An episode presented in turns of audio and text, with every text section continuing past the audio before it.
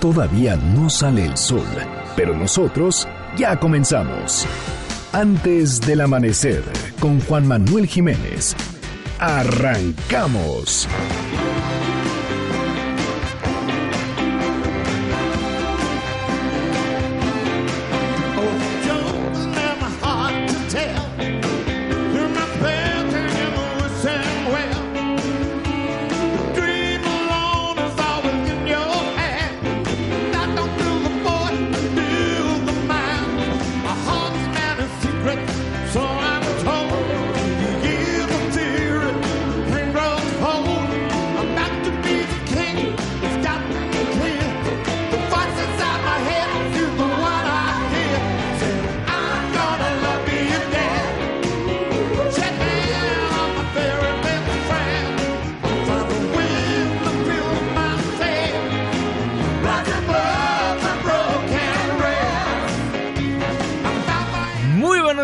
Me da muchísimo gusto darles la bienvenida a este espacio madrugador de MBS Noticias 102.5.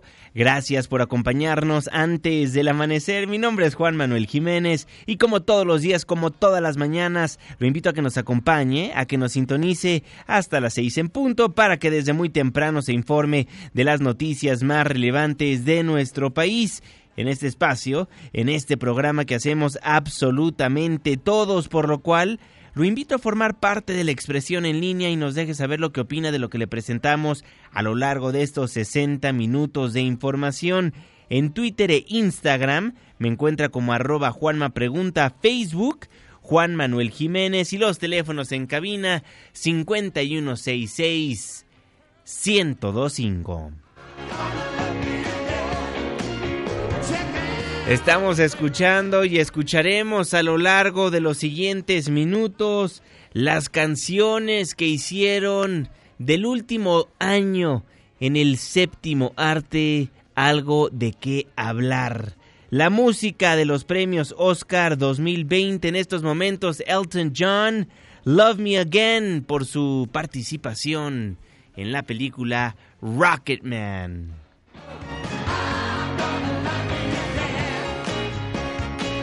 Usted sabe que cada día ponemos la música que usted nos solicita a través de las redes sociales, marcándonos a los teléfonos en cabina. El día de mañana, ¿a quién le gustaría escuchar? Márquenos, escríbanos en redes sociales. El día es lunes, la fecha 10 de febrero de 2020, la hora 5 de la mañana con 4 minutos, inicio de semana. Estamos en MBS Noticias. Antes del amanecer.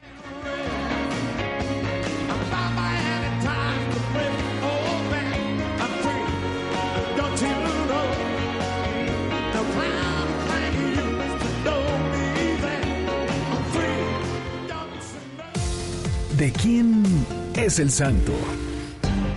Hoy, 10 de febrero del 2020, felicitamos a Silvano, Escolástica, Sotera, Austreberta. Muchas felicidades. Clima. 5 de la mañana con 6 minutos, Marlene Sánchez.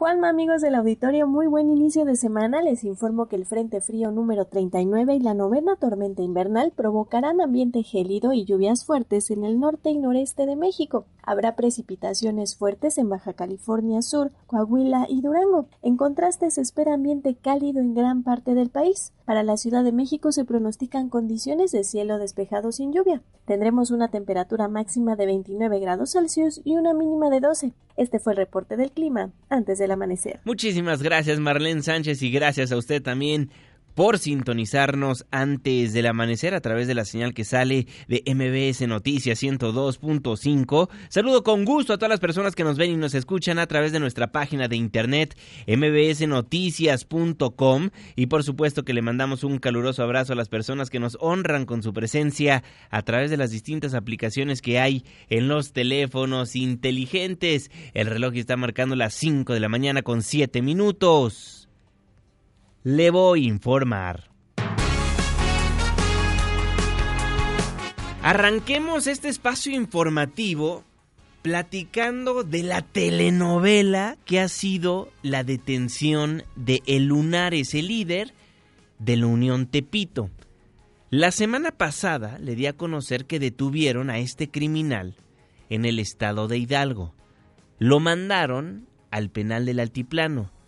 Pero horas después, la juez federal Beatriz Moguel ordenó la libertad inmediata de Óscar Andrés Flores, el Lunares. También ordenó la libertad inmediata de otras dos personas, porque la Fiscalía General de la República no pudo acreditar que la aprehensión fue apegada a derecho. La jueza argumentó que hay contradicciones insuperadas e insuperables sobre las circunstancias de modo y tiempo en que fue detenido. Luego de la resolución de la juez federal Beatriz Moguel, la fiscal general de justicia de la Ciudad de México, Ernestina Godoy, expuso que el implicado podría quedar libre del ámbito federal, pero a nivel local hay una orden de aprehensión en su contra. Estamos trabajando. No va a quedar libre. Es diferente es flagrancia que tiene que ver con el informe a cuando estás hablando de orden de aprehensión. Habla de la orden de aprehensión y después de estas declaraciones detienen por segunda ocasión a El Lunares. Lo detuvieron al salir del altiplano y lo mandaron al reclusorio norte. Hatsiri Magallanes. ¿Qué tal, Juanma? Buenos días. Elementos de la Fiscalía General de Justicia de la Ciudad de México cumplimentaron una orden de aprehensión contra Óscar Andrés Flores, alias Lunares, líder de la organización criminal La Unión Tepito por el delito de secuestro express. Al salir del penal de máxima seguridad del Altiplano, el líder fue detenido por segunda ocasión por efectivos de la Secretaría de Seguridad Ciudadana, quienes ya lo esperaban desde muy temprana hora. Tras su captura, el jefe de esta organización fue trasladado al reclusorio norte, donde se resolverá si es vinculado a proceso o no todo esto en medio de un fuerte dispositivo de seguridad. Y bueno, comentar que horas antes la fiscal general capitalina Ernestina Godoy adelantaba que Lunares no quedaría libre y se refirió precisamente a la orden de aprehensión en su contra por el delito de secuestro la información que tenemos. Buenos días. Muy buenos días, Hatsiri Magallanes. Bueno, ahí tiene la novela completa. Pero hay que resumir. Atrapan a este delincuente en el estado de Hidalgo. Lo llevan al altiplano. Una juez federal argumentó que la Fiscalía General de la República no pudo acreditar que la aprehensión fue apegada a derecho, por lo que lo dejan libre. Al salir del penal del altiplano, lo vuelven a detener y lo mandan al reclusorio norte. Libró el ámbito federal, pero a nivel local buscarán que se quede en la cárcel. Por lo pronto, ya se encuentra en prisión preventiva oficiosa en el reclusorio norte. René Cruz. Gracias, te saludo con gusto a ti y a nuestros amigos del auditorio. Un juez de control del Tribunal Superior de Justicia de la Ciudad de México le impuso a Óscar Andrés Flores Ramírez Celunares, líder de la Unión Tepito, la medida cautelar de prisión preventiva oficiosa por el delito de secuestro expresa agravado, por lo que deberá permanecer en el reclusorio norte. Durante la audiencia, la cual fue privada y se realizó por medio de videoconferencia debido a que Lunares permaneció en el centro de reclusión, el impartidor de justicia calificó de legal el cumplimiento de la orden de aprehensión. La defensa de Flores Ramírez solicitó la duplicidad del término constitucional para recabar pruebas adicionales, por lo que será el viernes 14 de febrero cuando el impartidor de justicia resuelva si lo vincula o no a proceso. Luego de que en las primeras horas del sábado 8 de febrero una juez federal ordenara su liberación, el Lunares fue reaprendido ese mismo día por agentes de la Policía de Investigación de la Fiscalía General de Justicia de la Ciudad de México cuando salía del penal del Altiplano. Juanma, el reporte que tengo. Muy buenos días. Muy buenos días, René Cruz. Ahí tiene la película completa. Ahí tiene la telenovela que ha sido la detención de Lunares. De verdad que lo que pasa en el país no lo puede ni escribir un talentoso guionista de Hollywood. Le daremos seguimiento al destino del joven de 30 años, líder de un cártel de la droga en la Ciudad de México. Por lo pronto, un juez de control impuso a Óscar Andrés Flores el Lunares la medida cautelar de prisión preventiva oficiosa por el delito de secuestro express agravado. Son las 5 de la mañana con 12 minutos. Oiga, y hablando de telenovelas y de criminales que dejan en libertad, la semana pasada también le platicamos que detuvieron a integrantes del cártel de Santa Rosa de Lima y que luego los dejaron libres. Entre las personas detenidas estaba la novia del Marro, el líder del cártel de Santa Rosa de Lima. Pues el secretario Durazo se pronunció al respecto. ¿Qué dijo Citlali Sainz? Cuéntanos, muy buenos días. Hola Juanma, buenos días a ti también a nuestros amigos del auditorio. El secretario de Seguridad y Protección Ciudadana, Alfonso Durazo, lamentó que un juez determinara la libertad de Karina N., esposa de José Antonio N. alias El Marro, señalado como el líder del cártel de Santa Rosa de Lima. Durazo Montaño señaló que aunque respeta la decisión del juez, no es aceptable que una persona señalada de actos ilícitos esté nuevamente en la calle sin haber pagado sus presuntos crímenes. Vamos a escuchar lo que dijo. El juez uh, alega fallas al debido proceso.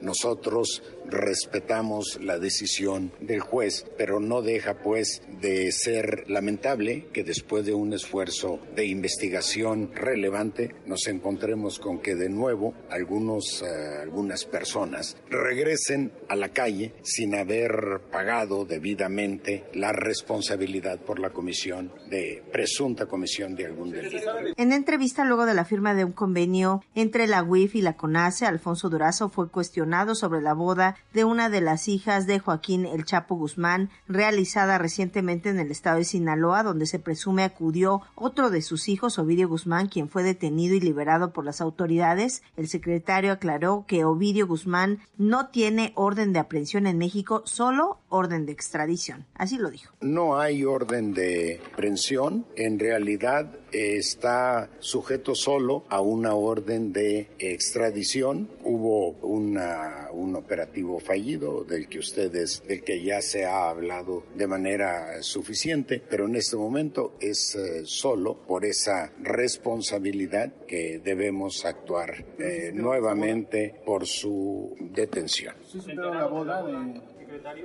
La boda de bueno, eh, creo que estamos enterados todos, pero a diferencia de el operativo anterior, tenemos ahora que consolidar toda la parte judicial. Agregó que el gobierno tiene una estrategia de combate al crimen y a la corrupción, por ello tras el caso de la pareja sentimental del Marro dijo se debe trabajar para que el caso esté bien presentado y evitar que ocurran sucesos lamentables donde se le capture y luego se libere a un presunto delincuente. Juan, es mi reporte. Buenos días. Muy buenos días, Itlali Sainz. Gracias por la información. Al respecto, el gobernador de Guanajuato, Diego Sinué, hizo un llamado al Consejo de la Judicatura Federal para que revise el actuar de los jueces luego de que uno de ellos, como acaba de escuchar, ordenó dejar en libertad a Karina Mora, la presunta pareja sentimental de José Antonio Yepes el Marro, el líder del cártel de Santa Rosa de Lima. Así lo daba a conocer el gobernador de Guanajuato. Aquí lo que tenemos que vigilar precisamente es el actuar de los jueces federales. Se tiene un llamado a la Judicatura de la Federación que revise el actuar de los jueces federales, porque no puede ser que el ejército, la marina, las fuerzas estatales estén deteniendo delincuentes y los estén soltando por otro lado. Detienen a los delincuentes y los sueltan por otro lado. La historia de nunca acabar.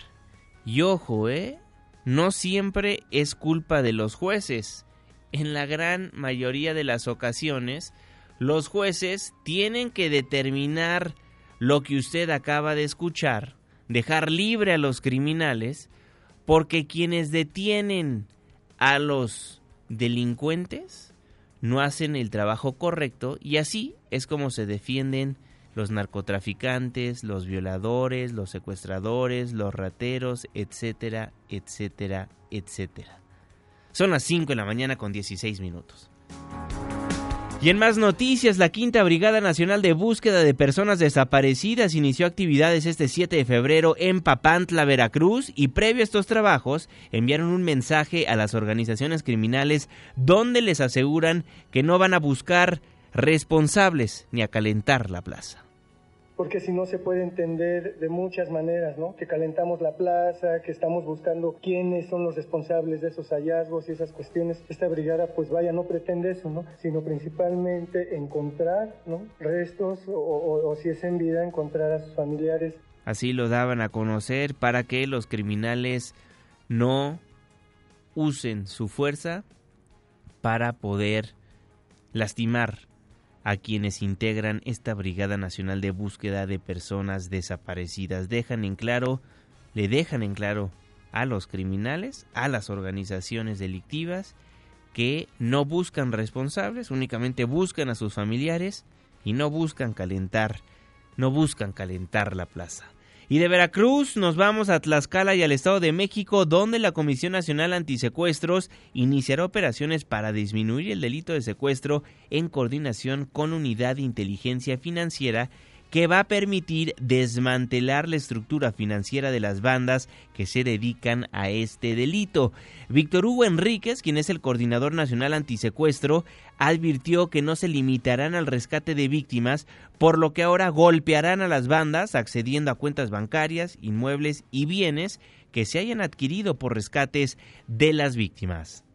A través de la Unidad de Inteligencia Financiera hemos logrado establecer un mecanismo efectivo para la obtención, obtención, de información relacionada con los flujos financieros. Hoy hemos podido identificar cuentas bancarias y extracciones de dinero de las víctimas gracias al trabajo conjunto con la UIF, por lo que la firma de este convenio nos permitirá potenciar los resultados en esta materia. Y justamente en el marco de la firma de ese convenio, Santiago Nieto, el titular de la UIF, de la Unidad de Inteligencia Financiera, aseguró que seguirán las transferencias, depósitos y movimientos para desmantelar a las bandas de secuestradores y esos recursos serán devueltos a las víctimas.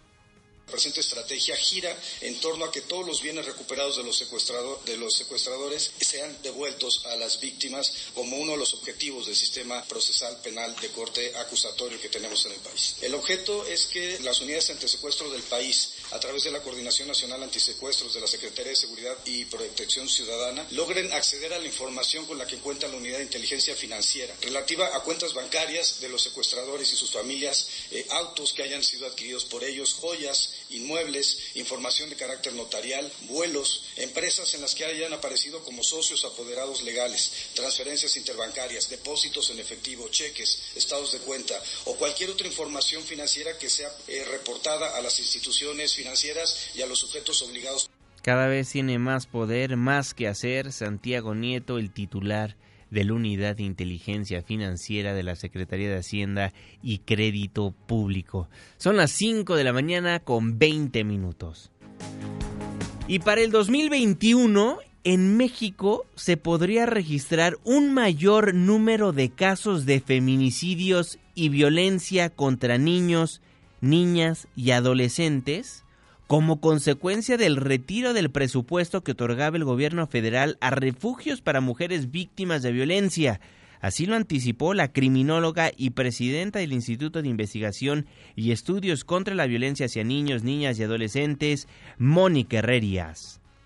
El próximo año sabemos ya, y hay que decirlo con todas sus letras, nos vamos a quedar sin presupuesto para los refugios para mujeres, niñas y adolescentes que viven y, niños eh, este, que viven la experiencia de la violencia familiar. ¿Qué es lo que va a suceder? Bueno, claro, yo, yo ya sé, como criminóloga, lo que sigue es el delito de feminicidio. Eso es clarísimo, ¿eh? Al no tener refugios seguros para las mujeres, vamos a tener una elevada incidencia. No nos sorprendamos, por favor, ya lo sabemos, se los estoy anunciando. Qué fuertes declaraciones. Para el 2021, es decir, el próximo año, en nuestro país, en México, se podría registrar un mayor número de casos de feminicidios y violencia contra niños, niñas y adolescentes porque se le retiró el presupuesto que otorgaba el gobierno federal a los refugios para mujeres víctimas de violencia. Y lo más alarmante que dice Mónica Herrerías es que no nos debemos sorprender, porque ya es una realidad que vivimos. Y lo dijo ante nuestros legisladores federales.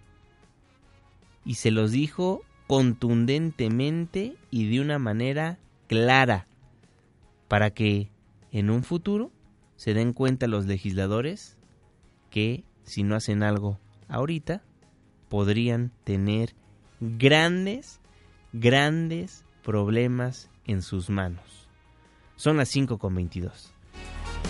Oiga, y seguramente usted vio en redes sociales, y si no vio se lo comento, fue tendencia ayer por muchísimas horas, Fuchi Caca. Fuchicaca fue tendencia en las plataformas digitales.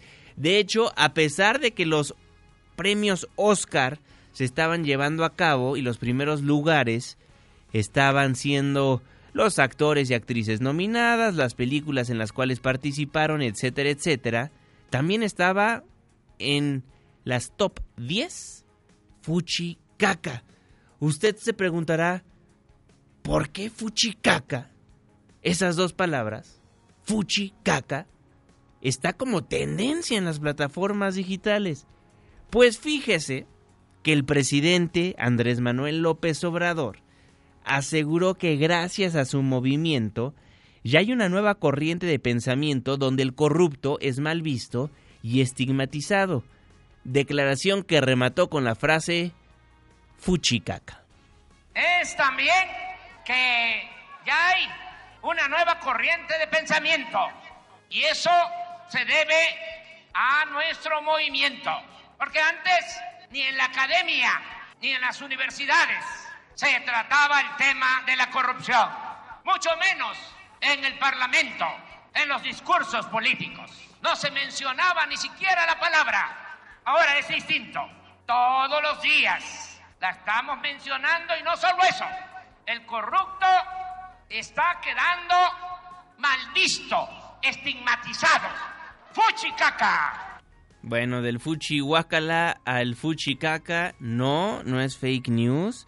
No, el productor Paco Cigarroa no puso esas dos palabras de un lado y del otro y las juntó y se lo presentamos aquí. Es algo que dijo el presidente de la República. Ya pasamos del fuchi guacala al fuchi caca. Son las 5 con 24. Hoy es lunes, lunes de protección civil. Protección Civil, antes del amanecer. ¿Y tú, ya estás preparado? Feliz inicio de semana, David León, coordinador nacional de protección civil, ¿cómo está? Querido Juanma, qué gusto saludarte a ti y a todo el auditorio de antes eh, del amanecer. Condiciones muy particulares en el territorio nacional, frente frío número 39 de 53 que ha pronosticado la Conagua y 44 que tenemos de promedio seguramente rebasaremos, Juanma, el promedio y el pronóstico. Esto nos va a traer eh, consigo lluvia importante y bajas temperaturas en el noroeste y norte de nuestro país. Además, se combina con la novena tormenta invernal. Es muy importante tener eh, claro que en las próximas horas tendremos caída de nieve y aguanieve en zonas serranas de la Baja California, Juanma, Sonora y Chihuahua. Además, de algunas lluvias dispersas en Baja California, Sonora, Chihuahua, Coahuila, Sinaloa y Durango. Muy importante abrigarse bien, tener precaución eh, con los incendios urbanos, tener mucha precaución con accidentes automovilísticos al eh, conducir por las carreteras y autopistas de nuestro país. El volcán Popocatépetl Juanma 143 exhalaciones, 284 minutos de tremor, una explosión, una explosión eh, moderada, esta se registró a las dos con 34 minutos de esta madrugada, una columna de ceniza de aproximadamente un kilómetro de altura con dirección noroeste. Tenemos que estar atentos a la caída de ceniza en municipios del Estado de México y de Puebla amarillo fase 2, el semáforo de alertamiento volcánico. Juanma, durante la noche, 33 exhalaciones y 95 minutos de tremor. Dos noticias más, Juanma, como sabes, estamos en plena temporada de incendios forestales. Afortunadamente las fuerzas de tarea pudieron liquidar un incendio forestal en Veracruz. En Veracruz este fin de semana se logró liquidar a las seis de la tarde del día de ayer este incendio forestal que llevaba algunos días siendo atendido. Y tenemos uno más en Nuevo León, en reporto 95% de control y 70% de liquidación esto en el municipio de García. Muy importante a todos quienes nos escuchan tener precaución, no provocar incendios forestales, el 97% son provocados por las actividades humanas, ya sean descuidos o actividades intencionales, tenemos que ser cuidadosos con el manejo del fuego, ya que este pone en riesgo no solo a nuestros bosques, a nuestras selvas, a nuestros pastizales, a las comunidades que viven cerca de ellos, sino también a nuestros combatientes de las distintas eh, instituciones que se dedican a combatir incendios forestales, Juana. Muchísimas gracias, coordinador. Antes de despedirlo, informarle, hay que informarle que no le atinó ni a una de las nominaciones de los premios Oscar 2020, coordinador. Querido Juanma, quiero decirte, quiero aquí hacer una confesión eh, eh, eh, frente a ti, frente al productor, frente a nuestros amigos radioescuchas.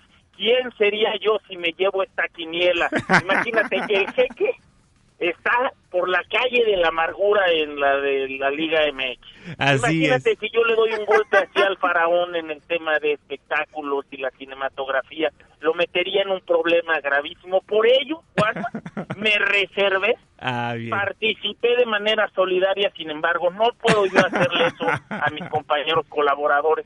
Qué bueno que disfrutamos todos la noche de los Óscares, me avisan dónde es la cena, yo con todo el gusto invito a los ganadores, por supuesto, a los colaboradores de este extraordinario espacio, Juan. Así será, querido coordinador. Le mando un fuerte abrazo. Otro de vuelta, hermano. Saludos. David León, el coordinador nacional de protección civil antes del amanecer. Son las 5 de la mañana con 28 minutos, tiempo del centro de la República Mexicana. Con eso nos vamos a un breve corte comercial, nos vamos a la pausa al volver. Mónica García Villegas, ¿se acuerda de ella? La exdirectora y dueña del colegio Enrique Repsamen, donde murieron 26 personas por el sismo del 2017. Esta señora ya se declaró culpable, aceptó su responsabilidad en la muerte de estas personas, entre ellas 19 menores de edad. That's Life, Frank Sinatra, canción que salió en la película Joker. Reporte vial, la pausa y ya volvemos. And as funny as it may seem, some people get their kicks stomping on a dream. But I don't let it, let it get me down. Cause this fine old world, keeps... Antes del amanecer, con Juan Manuel Jiménez. Juan Manuel Jiménez. Continuamos. Set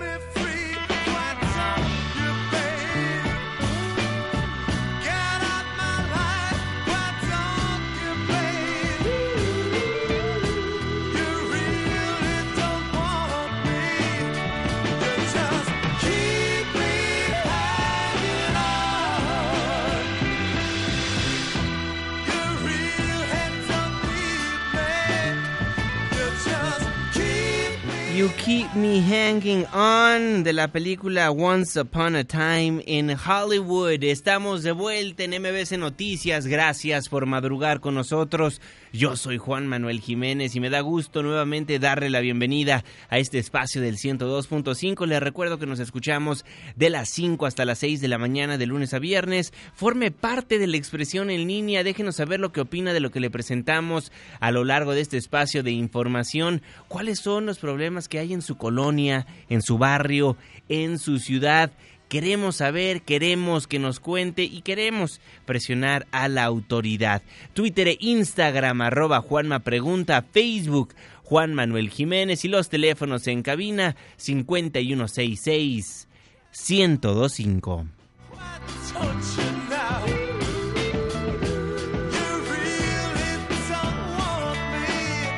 Son las 5 de la mañana con 32 minutos. Saludo con gusto, como todos los días, como todas las mañanas, al jeque de los deportes, Luis Enrique Alfonso. Muy buenos días, mi jeque.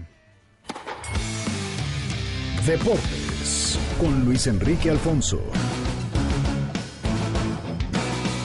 Mi querido Juanma, vámonos con los deportes. Y bueno, pues platicar lo que ocurrió en este fin eh, de semana, Juanma, con el tema de Nico Castillo. Por fin, luego de 12 días, eh, internado por una trombosis, después de una operación de una lesión como tal y que le fue encontrado, pues eh, había generado muchas dudas por su estado de salud. Y por fin el chileno abandonó el hospital en un video que subió a redes sociales. Escribió hoy, em, después de muchos días en el hospital, me voy agradecido, bendecido, caminando, con vida y con mi pierna intacta. Hoy tengo un partido aparte y no lo voy a perder y es que todavía va a seguir su recuperación. No termina la cosa ahí. La trombosis es una situación que obviamente tiene que eh, seguirse tratando, pero por lo pronto ya no está en el hospital. Y Juanma, lo platicábamos tristemente la, semana pasada, el viernes, es que México pues iba a enfrentar en la semifinal eh, preolímpica rumbo a los eh, Juegos de Tokio a Estados Unidos, ¿no? Que es la potencia, que es el mero mero, las eh, norteamericanas son las campeonas del mundo y en estas categorías pues, son muy bravas y pues la metieron 4-0 a, nuestro representativo que no va a unos... Juegos Olímpicos desde Atenas 2004. En la otra semifinal, Costa Rica, que también perdió ante la favorita Canadá, se queda sin eh, ir a Tokio. Eh, este es un tema el cual ya, ya es recurrente, que puede haber muchas críticas, es cierto, sobre todo porque, pues no sé si porque no, no hubiera ido Charlín Corral, eh, las cosas hubieran cambiado, ¿no? Por esta problemática que trae con, con la familia Cuellar, eh, el anterior técnico Leo y ahora Christopher, pero lo cierto es que pues, van a seguir las dudas, ¿no? De un proceso en el cual se le había tenido pues mucha confianza y que finalmente no se da, así que las mujeres otra vez en el fútbol sin eh, Juegos Olímpicos como tal. Y en la Serie del Caribe, Juanma, República Dominicana, representado por los Toros del Este, no es Albur, así se llama, los Toros del Este, son los campeones de la Serie del Caribe 2020, al vencer 9 por 3 a los Cardenales de Lara de Venezuela. Es el título número 20 para los dominicanos. Los venezolanos se quedaron pues encorajinados porque pues desde 2009 no levantan el título, habían eliminado a México, por cierto,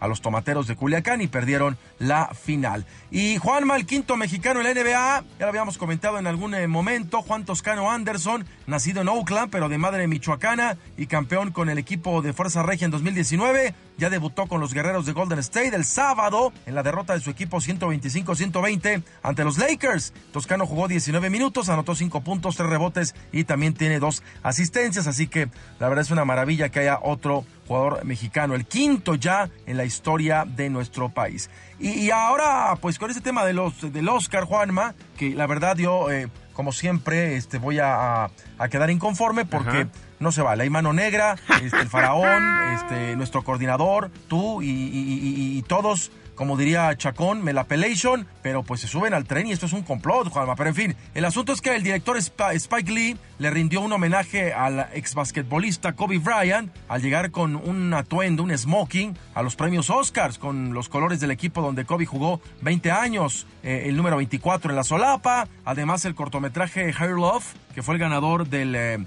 del Oscar y relata la historia de un papá que peina por primera vez a su hija, pues el director eh, dedicó esta estatuilla a Kobe y a su hija fallecidos en el accidente helicóptero el pasado 26 de enero junto a siete personas más en California. Básicamente dijo, este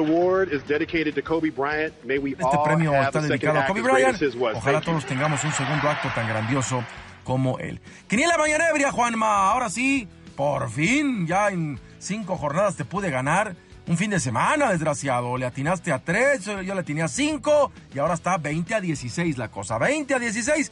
Sigues ganando, pero ya te está dando frío. Yo lo sé, yo lo sé. Ah. Puebla perdió contra Santos 3 a 1. Tijuana y Toluca 1 a 1, Cruz Azul y, el Chaquito Jiménez que se estrenó en el Azteca y anotó, venció a Pachuca 3 a 1, Tigres, Violonchelva a las Chivas 3 por 0, el León 3 por 1 a Monterrey, el campeón que no gana, los Pumas increíbles, son los Pumas Galácticos, ya no son gatitos estos que le hagan el antidoping, Juanma. 4 por 0 al San Luis Querétaro, que cayó ante tu chichicuilote 2 a 1. Y Juárez que le pegó a Necaxa, que le quitó el invicto. Y por cierto, Pumas es el único invicto del torneo. Caray, con tan poquito que le habían dejado a, a Michel y la verdad está haciendo un gran trabajo. Digo, son cinco jornadas. Son cinco jornadas, no hay que volvernos locos, pero de entrada lo de Pumas llama la atención. Juanma, ya me voy. Nos vemos en minutos en Hechos AM este, ¿dónde va a ser la cena? O, cómo va a ser? ¿O va a ser otra vez piñata? ¿Va a ser cortina de humo? ¿Vas a invitar a gente, Juanma? Porque, porque esto lo veo como complot, ¿eh? ya lo veo como complot entre el faraón y tú y el coordinador. Creo que traen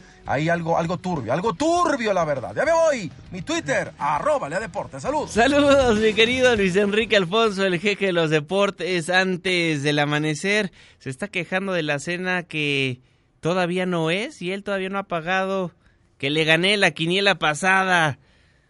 Está, está celoso el, querido Luis Enrique Alfonso. 5 con 39, resumen capitalino. Mónica García Villegas, exdirectora y dueña del colegio Enrique Repsamen, aceptó su responsabilidad en la muerte de 26, 26 personas, entre ellas 19 niños y niñas, luego del sismo del 19 de septiembre de 2017, lo que provocó el colapso del plantel. La defensa de Mismoni solicitó juicio abreviado para acceder a los beneficios de reducción de pena que le permitían salir de prisión en un tiempo menor a la pena que solicitó el Ministerio Público, que es de 22 años y 6 meses. Dicha aceptación permitiría también establecer el monto de reparación de daño por cada una de las víctimas. 5,39. Y luego de posponer en más de cuatro ocasiones la entrega de los trabajos de reconstrucción en el multifamiliar Tlalpan debido al incumplimiento de las constructoras, autoridades capitalinas entregaron este sábado nueve de los diez edificios de esta unidad.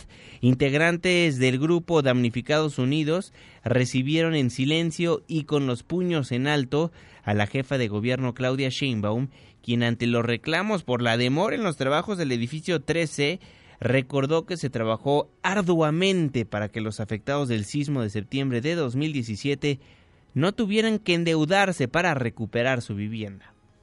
Se trabajó muy duro para poder integrar un programa que no tiene que ver con lo que había antes. Antes se planteaba el endeudamiento de los damnificados para poder regresar a sus casas. Ya pasó un tiempo y eso ya se nos olvidó. Funcionarios corruptos, coludidos con empresas rapaces, han retrasado el regreso a casa de muchas y de muchos. Exigimos la pronta aprehensión y el juicio al prófugo Edgar Osvaldo Tungui Rodríguez. La Fiscalía Capitalina abrió 20 carpetas de investigación por acoso cibernético. Adrián Jiménez.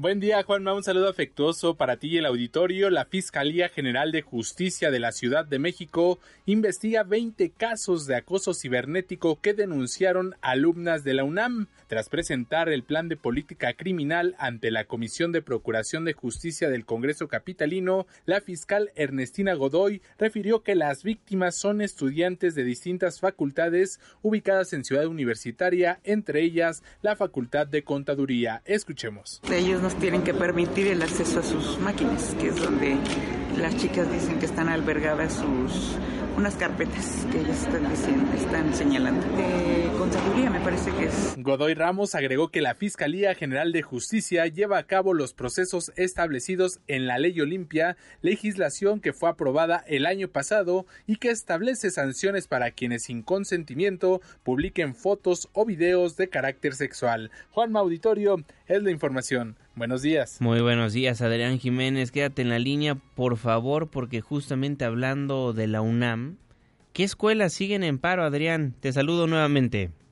Buen día, Juanma. Un saludo afectuoso para ti y el auditorio. El pasado fin de semana, los estudiantes que estaban en paro en la Escuela Nacional de Trabajo Social y en el Colegio de Ciencias y Humanidades Plantel Naucalpan entregaron las instalaciones a las autoridades universitarias. Con ellos son 11 los planteles de la UNAM que se encuentran en paro. Son siete escuelas del sistema bachillerato. Se trata de las preparatorias 3, 5, 6, 8 y 9. Además, los SH Sur y Oriente. En el caso de educación superior, son cuatro instalaciones de la universidad en paro. Se trata de las facultades de Filosofía y Letras, Ciencias Políticas y Sociales, Artes y Diseño y Psicología. Juan Auditorio se prevé que este día la Prepa 4, la Facultad de Arquitectura, el CCH Naucalpan y la Escuela Nacional de Trabajo Social regresen a clases. Juan Auditorio es la información. Buenos días. Muy buenos días. De todas maneras, le daremos puntual seguimiento a lo que está pasando en la máxima casa de estudios, varias facultades, varias preparatorias y algunos CCHs están, están en paro aún. Dos meses y algunos días que llevan en paro algunas escuelas de la máxima casa de estudios porque hay personas que tomaron las instalaciones debido a que sigue habiendo acoso sexual, violencia de género, no hay una adecuada atención médica y es lo que están exigiendo estos paristas. Son las 5 de la mañana con 43 minutos tiempo del centro de la República Mexicana. Con eso nos vamos a nuestras efemérides del día de hoy porque en este 10 de febrero de 2020 le agradecemos su sintonía, pero le recordamos que un día como hoy, pero de 1821, en Acatempan, municipio actual de Teloloapan, en el estado de Guerrero, Agustín de Iturbide y Vicente Guerrero ponían fin a las hostilidades entre insurgentes y realistas. Y hoy, hoy es Día de la Fuerza Aérea Mexicana. Muchísimas felicidades a los integrantes de esta rama del ejército. 5 con 44.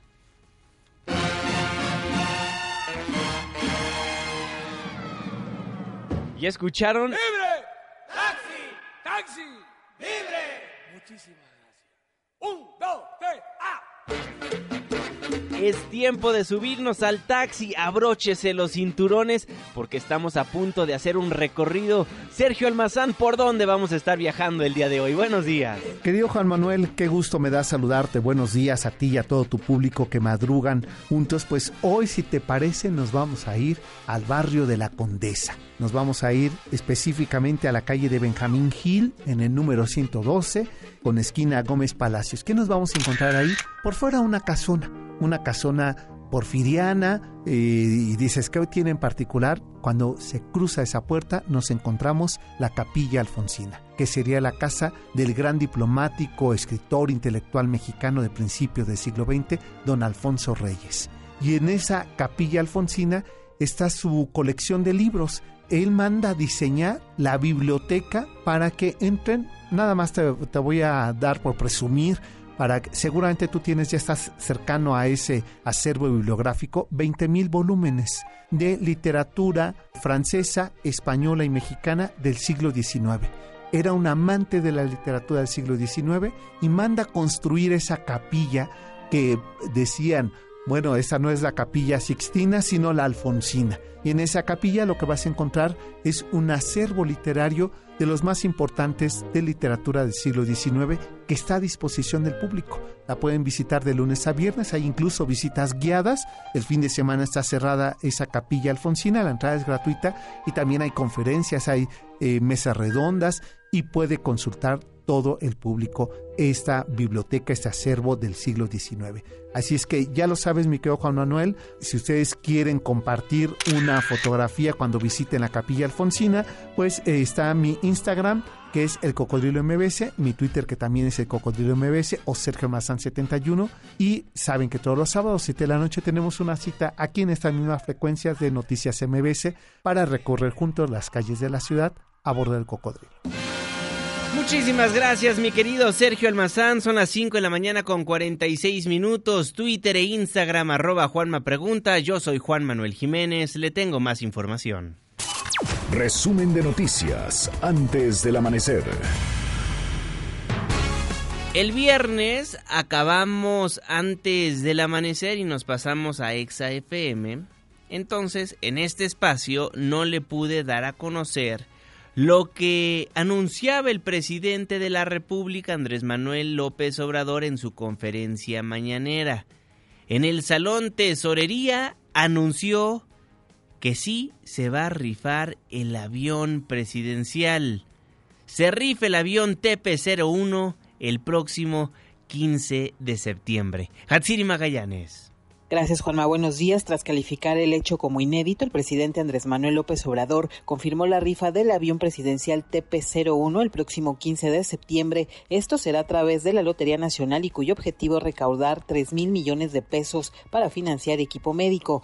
Desde Palacio Nacional, el mandatario así lo dijo. Después de análisis, de reflexiones, de consultas, de tomar en cuenta distintos puntos de vista, opiniones, ya se tomó la decisión de rifar el avión.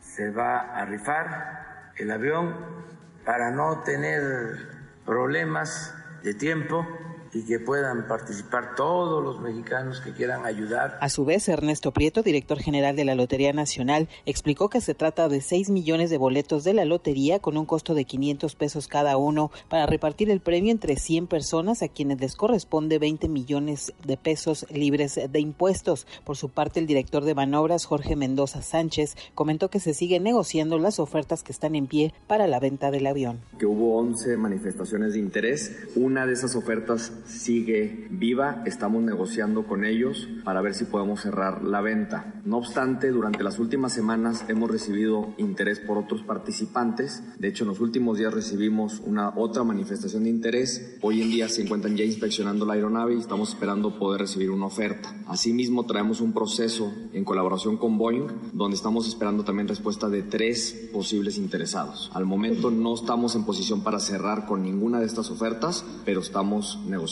Y bueno, finalmente el presidente confirmó que el avión arribará a nuestro país el próximo mes de abril y también dio a conocer que los mexicanos que radiquen en Estados Unidos podrán participar en el sorteo. La información que tenemos. Buenos días. Muy buenos días, Hatsiri Magallanes. Luego de que el presidente Andrés Manuel López Obrador anunció que pedirá a los empresarios que compren 40 mil billetes de lotería del denominado Gran Sorteo del Avión Presidencial para que los distribuyan entre sus empleados, la Canacintra afirmó que esperarán a que el mandatario les haga la solicitud durante su encuentro el próximo miércoles.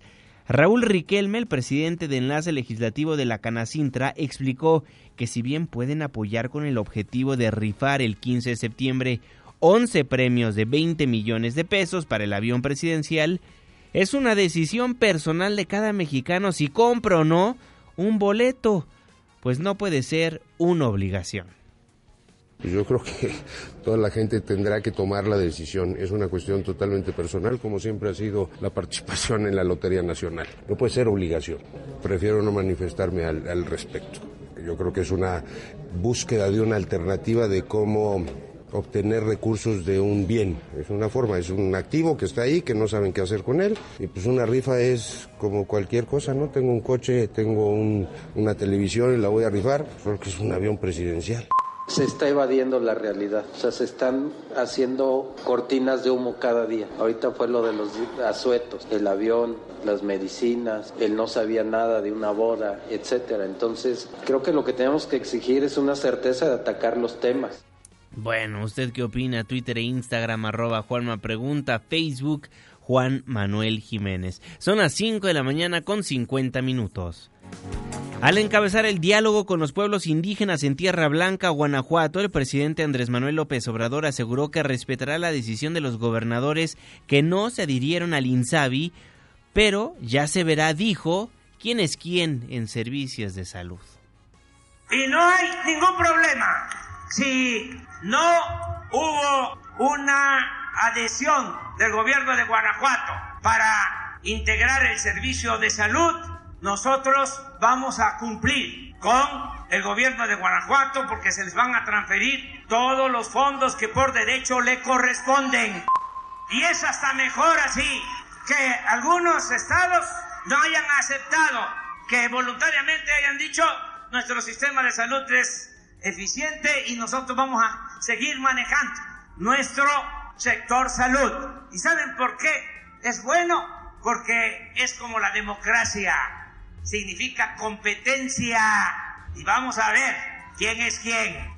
Creo que no debería de haber competencia en el sector salud y más cuando está en riesgo la vida de miles de personas.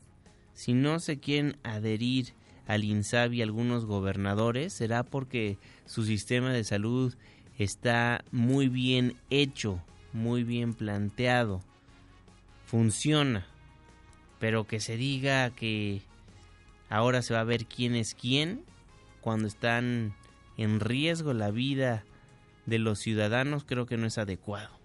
Pero al encabezar un diálogo con comunidades indígenas en la alcaldía Milpa Alta, el primer mandatario se comprometió a levantar el sistema de salud al tiempo en el que calificó como una vergüenza que políticos y médicos hayan corrompido el sector.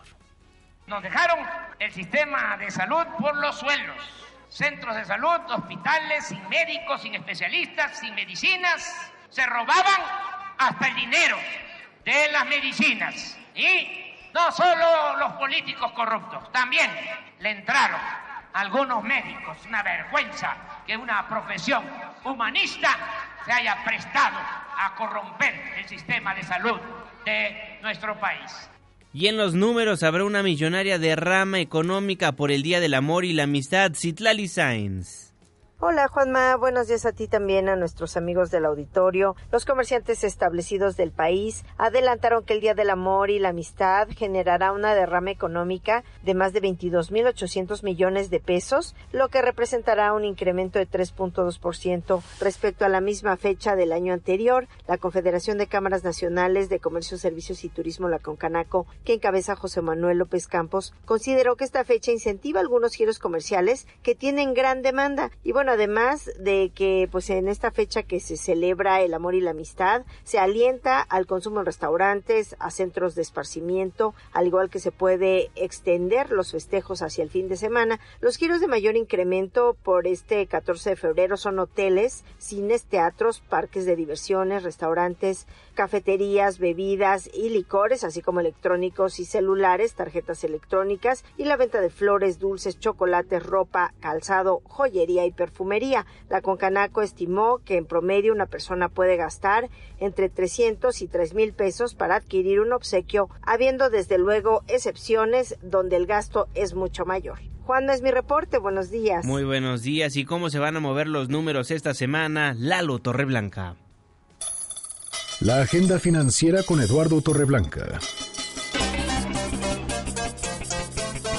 ¿Cómo estás, Juanma? Muy buenos días. Buenos días, buen inicio de semana. En una semana con información relevante, este lunes, encuesta de viajeros internacionales al mes de diciembre del 2019, indicadores de consumo privado a noviembre del año pasado y balanza comercial al mes de diciembre y todo 2019. Martes 11, indicadores de transporte de pasajeros en diciembre del 2019, indicador de actividad industrial, importante este indicador a octubre del 2019 por entidad federativa e indicador de actividad industrial al mes de diciembre del 2019. Estos dos indicadores importantes para entender al sector secundario de la economía. No esperen datos relevantes en cuanto a positivos miércoles 12 indicadores de comercio electrónico y el jueves 13 lo más importante, tanto los datos de ocupación y empleo al cuarto trimestre del 2019, datos de ocupación y empleo al cuarto trimestre del 2019 y el Banco de México hace un anuncio sobre política monetaria, posibilidad de que haya un ajuste a la baja de las tasas de interés en al menos un cuarto de punto porcentual. Esto sería lo más importante. Hasta el próximo lunes, Juanma.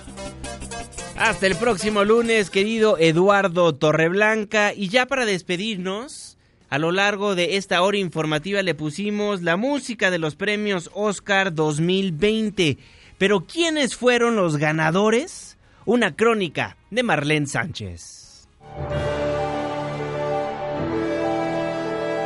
And the Oscar goes to Parasite. Así hizo historia Parásitos, la película surcoreana dirigida por Bong Joon-ho. Se llevó cuatro estatuillas en la entrega número 92 de los premios Oscar que se realizó en el Dolby Theater de Los Ángeles. We never imagined this to ever happen. We are so happy.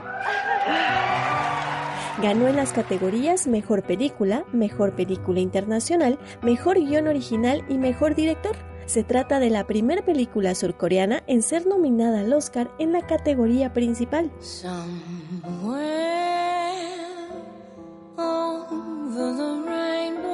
The Oscar goes to Renee Zellweger.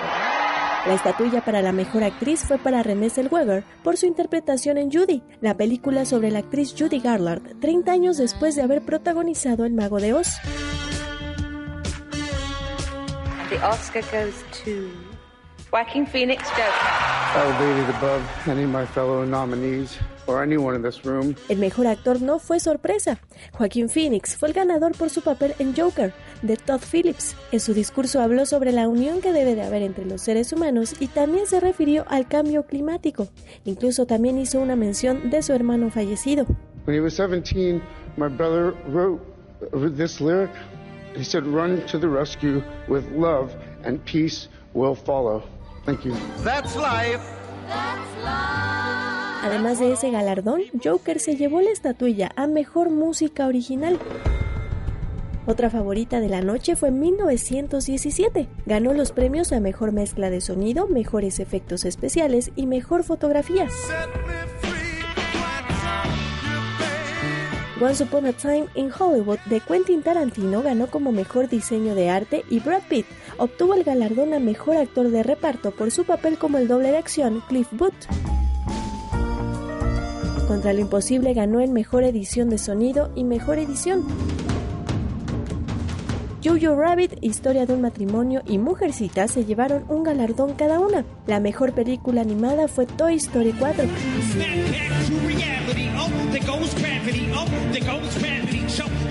En la parte musical, uno de los mejores momentos de la noche fue la aparición de Eminem en el escenario para cantar Lose Yourself, que fuera ganadora del Oscar a Mejor Canción en 2003. Pasaron 17 años para que el rapero la presentara en los premios de la Academia.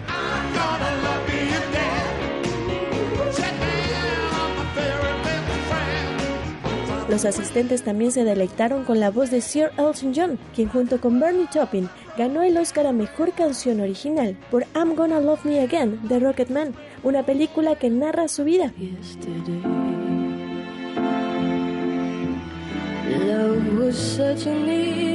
Y la joven cantante Billie Eilish se encargó de interpretar Yesterday de Paul McCartney durante el homenaje a los personajes que fallecieron en el último año, entre ellos Kobe Bryant y Kirk Douglas.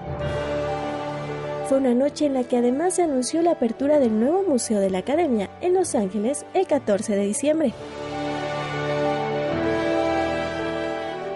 Ahí lo que pasó la noche de ayer en Los Ángeles, en Estados Unidos, en el estado de California los premios Oscar 2020. Con eso nos vamos, con eso nos despedimos. Muchísimas gracias por habernos acompañado a lo largo de estos 60 minutos de información. Gracias por iniciar su semana con nosotros. Dejamos el 102.5, pero pero nos pasamos al 104.9 en Exa FM. Le tengo un resumen de noticias cada hora a la hora hasta las 10 de la mañana y después nos vemos en la televisión en punto de las 7 de la noche en tu ciudad en tiempo real a través de la pantalla de ADN 40, el canal informativo más visto de México. A nombre de este gran equipo de trabajo, se despide de ustedes su servidor y amigo Juan Manuel Jiménez. Que pase un excelente inicio de semana.